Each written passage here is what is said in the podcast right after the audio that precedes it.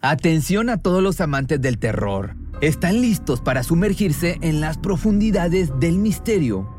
Pues les presento Archivos Perdidos, el podcast que explora las historias más escalofriantes de México. Archivos Perdidos no es solo otro podcast de horror, es una experiencia única que te lleva de la mano a través de historias como si estuvieras ahí mismo, viviendo los eventos junto con los protagonistas. La producción del podcast es impecable, con una narración cautivadora, efectos de sonido envolventes y una música que te sumerge en cada narración. Y si has vivido algo inexplicable, envía tu historia al correo archivosperdidos.genuinamedia.com y únete en este viaje a lo desconocido. Y no olvides también seguirlos en Spotify y Apple Podcast para no perderte ningún episodio. En resumen, si eres un amante de los misterios y las historias intrigantes, Archivos Perdidos es una adición, un complemento obligatorio a tu lista de reproducción.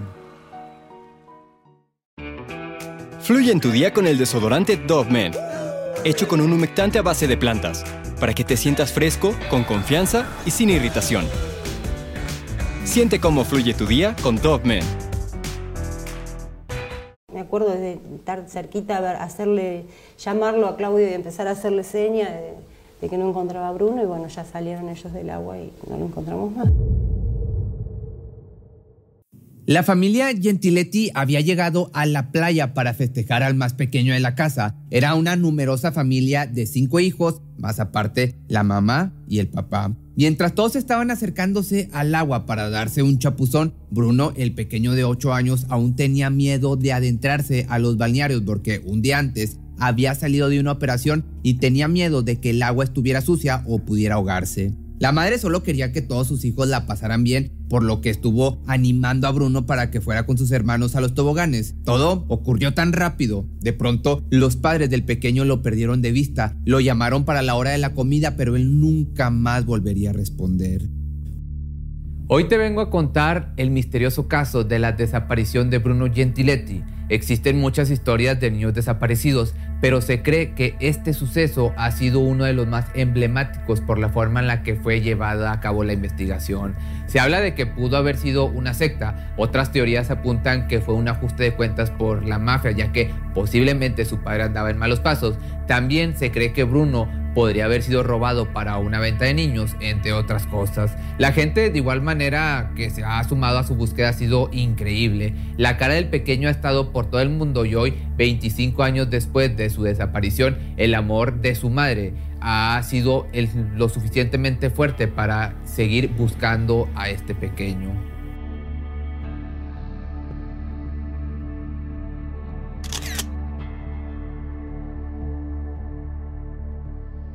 Los Gentiletti eran una pequeña familia conformada por Claudio y Marisa, quienes eran los padres, Gisela, la más chiquita de 5 años, Franco y Bruno, quienes solo se llevaban por un año de diferencia, el mediano Martín y la más grande Belén. Eran una familia muy unida y feliz. Nunca les faltó nada ya que mamá y papá trabajaban muy duro para poder solventar las necesidades de la casa y también dedicarles tiempo de calidad a cada uno de los integrantes de la familia.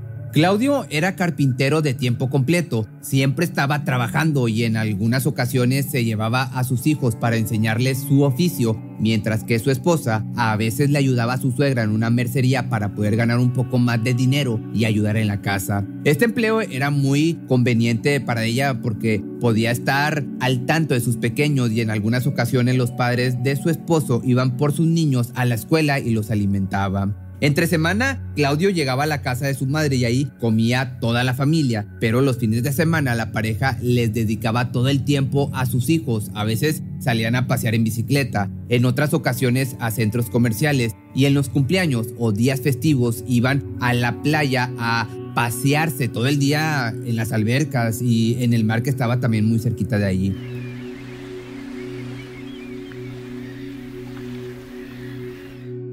Realmente los padres se esforzaban por darle una buena calidad de vida, se notaba mucho el compromiso que tenían con sus hijos y lo mucho que los amaban, tanto que se entregarían en alma y cuerpo para que nada malo les pasara. ¿Quién iba a decir que la vida se encargaría de ponerles una prueba muy grande para ver hasta dónde llegaría el amor a sus descendientes? Varios meses antes de la tragedia, el pequeño Bruno había tenido problemas auditivos Por las noches tenía fuertes dolores de cabeza y en algunas ocasiones sentía que se iba a desmayar. Al ir al médico descubrieron que tenía una infección en el oído. Esto era lo que le provocaba un desequilibrio y los dolores fuertes. Supieron tratarlo con varios medicamentos, pero la infección iba y venía. Entonces decidieron gastar todos sus ahorros en la operación para que así su hijo dejara de sufrir. Estuvieron tanto tiempo atendiendo la situación de Bruno que por poco se les estaba olvidando el cumpleaños de la más pequeñita de la casa, así que como recompensa, Claudio y Marisa decidieron llevar a sus hijos a un balneario con una playa amplia a orillas del río Paraná. Al día siguiente de la operación exitosa de Bruno, la mamá estaba preparando milanesa empanizada a las 5 de la mañana mientras que el padre trataba de despertar a cada uno de sus hijos. Era el último día de verano, el sol estaba pues picante, estaba fuerte y los lugares turísticos, ya te podrás imaginar, estaban a reventar. Aún así, no querían desaprovechar la oportunidad y para antes de las 7 de la mañana todos los niños ya estaban en el carro emocionados por el grandioso día que iban a tener. Iba a ser un largo camino para llegar a las albercas, pero todo siempre era divertido cuando la familia se juntaba en el vehículo, cantaban y jugaban. El balneario La Florida era un lugar con vistas a la playa, sombrillas, reposaderas, toboganes y juegos para que los niños pasaran el rato. Al principio se dieron cuenta de que muchas personas asistirían ese día, por lo que estuvieron checando varias opciones y decidieron que lo mejor era pagar para estar en una zona privada y así disfrutar mejor el día sin tener algún apuro.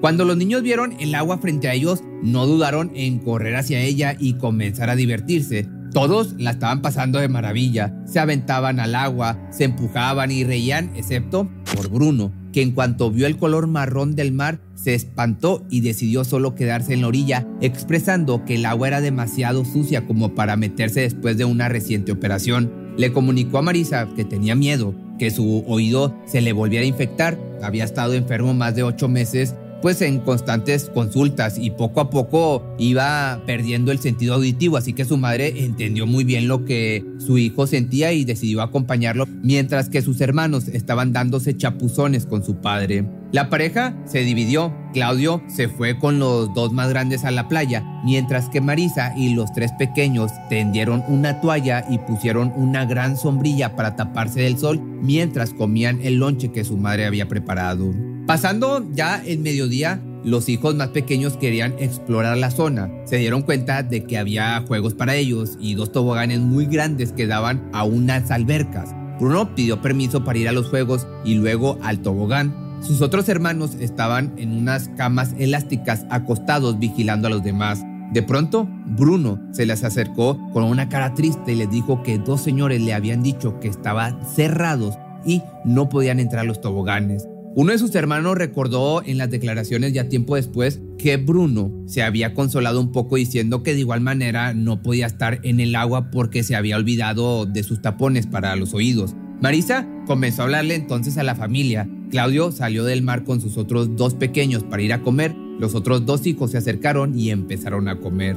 La madre les puso un alto porque quería que todos sus hijos estuvieran presentes para comenzar a darles los donches Preguntó por Bruno y los demás respondieron que la última vez que lo vieron se dirigía hacia los toboganes. La pareja entró en shock, gritaban para que su hijo los escuchara. No había mucha gente en esa zona privada, así que sabían que, pues, entre comillas, sería fácil encontrarlo. Los adultos se percataron de los dos toboganes. Uno estaba muy cerca de la salida y otro se encontraba afuera del alambrado en un lugar abandonado. Marisa sabía que Bruno siempre se había destacado por ser curioso y aventurero, así que sabía que el lugar al que se había dirigido era la zona abandonada, ya que anteriormente le había dicho que el tobogán de la entrada estaba cerrado. Comenzaron a buscarlo por toda la zona, fueron a los baños, a los bañeros, a los juegos y playa, pero no había señales de Bruno. También fueron a preguntar a los policías que estaban vigilando la zona, pero no supieron darles alguna pista del paradero de su hijo. Su hermano mayor había escuchado de los policías que no había forma de que Bruno se saliera de los balnearios porque tienen todo o tenían todo el parámetro vigilado supuestamente, pero él declaró que ese día ellos entraban y salían y nadie los había atrapado. La desesperación ya se veía, como te comentaba, en los ojos de Marisa. Gritaba y alzaba sus manos para que su hijo la viera y corriera hacia ella si se sentía perdido. Comenzó a pensar en que tal vez por su pequeña pérdida auditiva no podía escucharla, así que gritaba a todo pulmón haciendo que más personas se sumaran a la búsqueda. La mujer se acercó a la camioneta porque creía que tal vez estaba ahí tratando de encontrar sus zapatillas, pero no encontró rastro alguno de su hijo, así que volvió a dirigirse a los balnearios. Los de seguridad seguían diciendo que era imposible que los niños se salieran más allá del alambrado. Dieron sugerencias de que tal vez estaba escondido en alguna parte de los juegos. Las horas pasaban y las personas del balneario y la familia del niño lo seguían buscando. De voz en voz se escuchaba que un niño de 8 años con un pantalón verde, sin camisa y con zapatillas negras estaba perdido. Mientras Marisa seguía de igual forma buscando, Claudio fue directo a la comisaría más cercana de la ciudad. Apenas eran las 2 de la tarde y ya se había hecho un gran movimiento dentro y fuera de los balnearios para buscar a Bruno. Cuando llegó con los oficiales, describió lo que le había sucedido, pero ninguno de los policías quiso moverse porque dijeron que solo habían pasado dos horas de la desaparición. Tardaron más de 10 horas en llegar a los balnearios para que te des una idea de lo eficiente que era la policía. Pero finalmente, a eso de las 10 de la noche comenzaron los agentes a movilizarse y a buscar a Bruno. Aquí fue en donde los padres del pequeño desaparecido se dieron cuenta de la negligencia que los investigadores tuvieron en el caso de su hijo, pues se enteraron de que tardaron en llegar porque había un partido muy importante de fútbol y les importaba más no perdérselo que hacer bien su trabajo. Esto yo pensé que nada más sucedía en México. Ahí se perdieron muchas horas importantes en la búsqueda, porque si alguien se lo había llevado, pudo haber conducido sin ningún problema, porque a los agentes policíacos pues les importó más el fútbol. Pero esto solo era el comienzo de una investigación fallida y llena de irregularidades. Los padres no pudieron esperar más y un martes, desde temprano, se pararon en la puerta de la comisaría para buscar a un juez que los ayudara con el caso. Este juez ordenó que describieran cada detalle de la última vez que Bruno estuvo con ellos. Aquí comenzaron varias hipótesis. El oficial al escuchar cómo habían sucedido los hechos empezó a plantear que Bruno se había ahogado en el mar porque una ola supuestamente se lo había llevado. Gracias a esto hubo una gran búsqueda por toda la playa. Se contrató un servicio de rabdomante. Estas personas eran utilizadas para detectar la presencia de personas agua, minerales, entre otros, a través de estímulos magnéticos con el uso de péndulos o varillas. Estuvieron más de una semana buscándolo así, pero nunca encontraron el cuerpo del pequeño. Mientras tanto, Marisa aseguraba que el niño seguía vivo, porque en ningún momento se acercó al mar y por su reciente cirugía, él trataba de cuidar mucho sus oídos porque sabía que si le entraba agua su dolor podría empeorar. Así que ella comenzó a decir que alguien lo secuestró, se lo llevó muy lejos y tenían que encontrar rápidamente el paradero antes de que algo malo le pasara. No hubo muchas pruebas, ni siquiera había cámaras de seguridad que mostraran a dónde se fue el niño o quién se lo había llevado, pero gracias a esta declaración comenzaron a difundir en más ciudades la cara de Bruno y el número de teléfono para que las personas pudieran llamar y darles alguna pista. Por otra parte, había carteles, había marchas, aparecían en las noticias los mismos familiares para hablar de la desaparición, pero todo parecía que era en mano.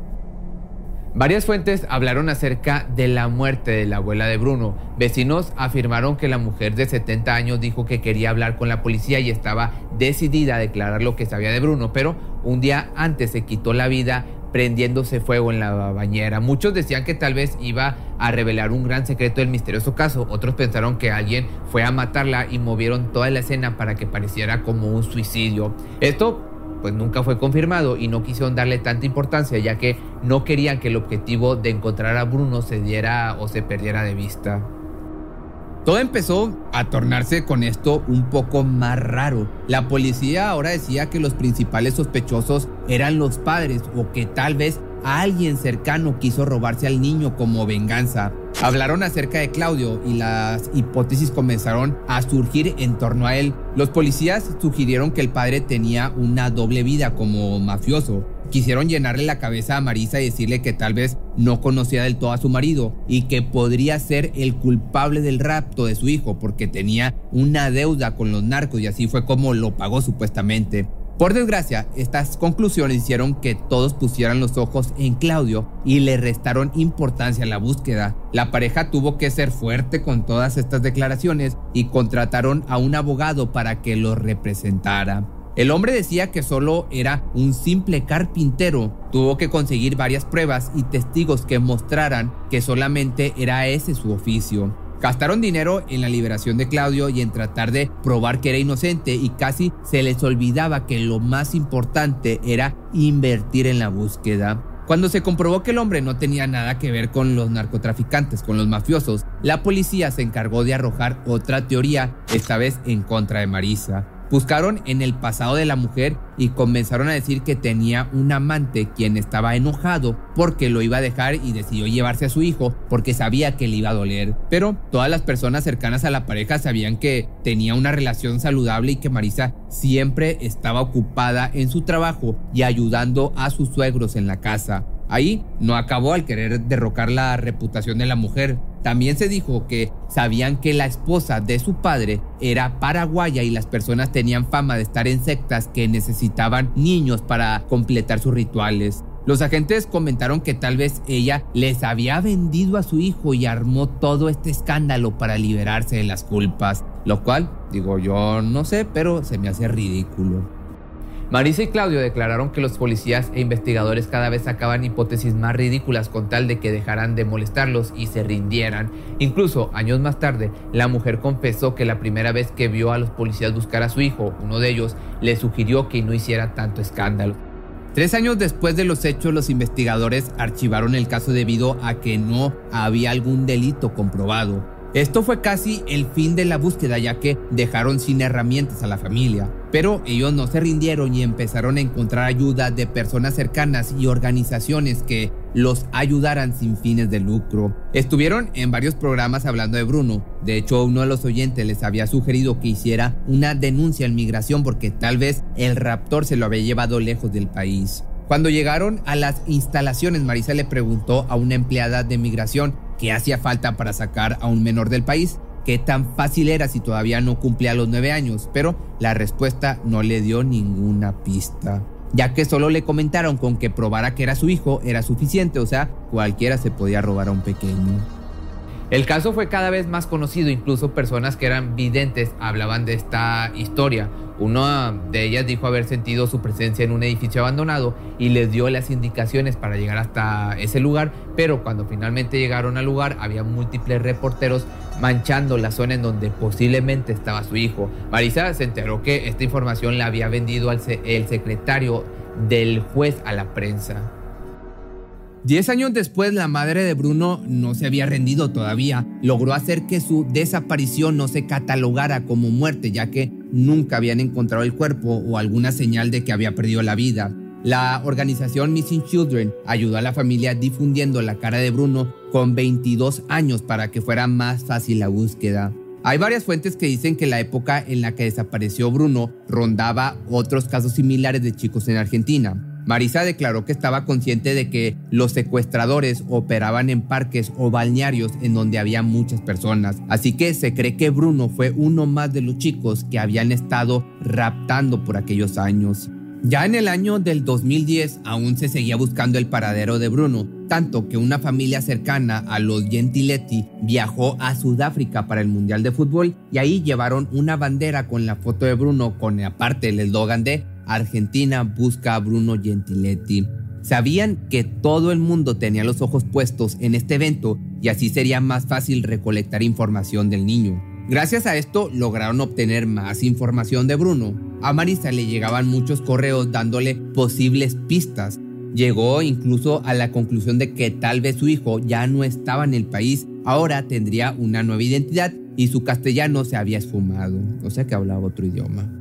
Un año después, Marisa llegó hasta las autoridades para denunciar que dos hombres intentaron secuestrarla, pero para su suerte logró liberarse y resguardarse en una tienda de muebles cercana. Ella declara que la abordaron ya que no ha parado de luchar para encontrar a su hijo. Sin embargo, su ahora expareja, o sea, el padre de Bruno, expresó que tiene dudas de este acontecimiento ya que Marisa está haciendo todo para llamar la atención de los agentes y reabrir un caso que se había cerrado años atrás por falta de pruebas. En el 2014 Marisa escribió una carta para dirigirse a los captores de su hijo. Habló de sus hijos quienes había descuidado para tratar de encontrar a Bruno. Dijo que el papá del niño no estaba bien de salud, pero hacía todo lo posible para salir adelante y encontrar al niño. Escribió que ella sabía que los secuestradores estaban al pendiente de sus pasos y por eso nunca pudo atraparlos. Y finalizó diciendo, hoy empieza junio, el 18, Bruno cumple sus 26 años.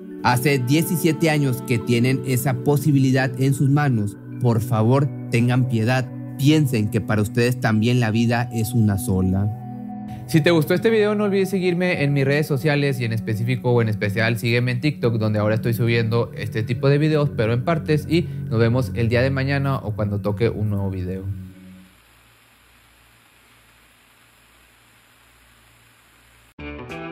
Fluye en tu día con el desodorante Dove Men hecho con un humectante a base de plantas, para que te sientas fresco, con confianza y sin irritación. Siente cómo fluye tu día con Dove Cuando el tráfico te sube la presión, nada mejor que una buena canción. Cuando las noticias ocupen tu atención, enfócate en lo que te alegra el corazón. Y cuando te sientas mal, un buen médico te ayuda a sanar. Sabemos que mantener tu salud es tu prioridad, también es la nuestra en Kaiser Permanente, donde trabajamos juntos para cuidar de todo lo que tú eres. Kaiser Permanente, para todo lo que tú eres. Kaiser Foundation Health Plan of the Mid-Atlantic Stay Inc., 2101 East Jefferson Street, Rockville, Maryland 20852. Atención a todos los amantes del terror. ¿Están listos para sumergirse en las profundidades del misterio? Pues les presento Archivos Perdidos, el podcast que explora las historias más escalofriantes de México. Archivos Perdidos no es solo otro podcast de horror, es una experiencia única que te lleva de la mano a través de historias como si estuvieras ahí mismo, viviendo los eventos junto con los protagonistas. La producción del podcast es impecable, con una narración cautivadora, efectos de sonido envolventes y una música que te sumerge en cada narración. Y si has vivido algo inexplicable, envía tu historia al correo archivosperdidos.genuinamedia.com y únete en este viaje a lo desconocido. Y no olvides también seguirlos en Spotify y Apple Podcast para no perderte ningún episodio. En resumen, si eres un amante de los misterios y las historias intrigantes, Archivos Perdidos es una adición, un complemento obligatorio a tu lista de reproducción.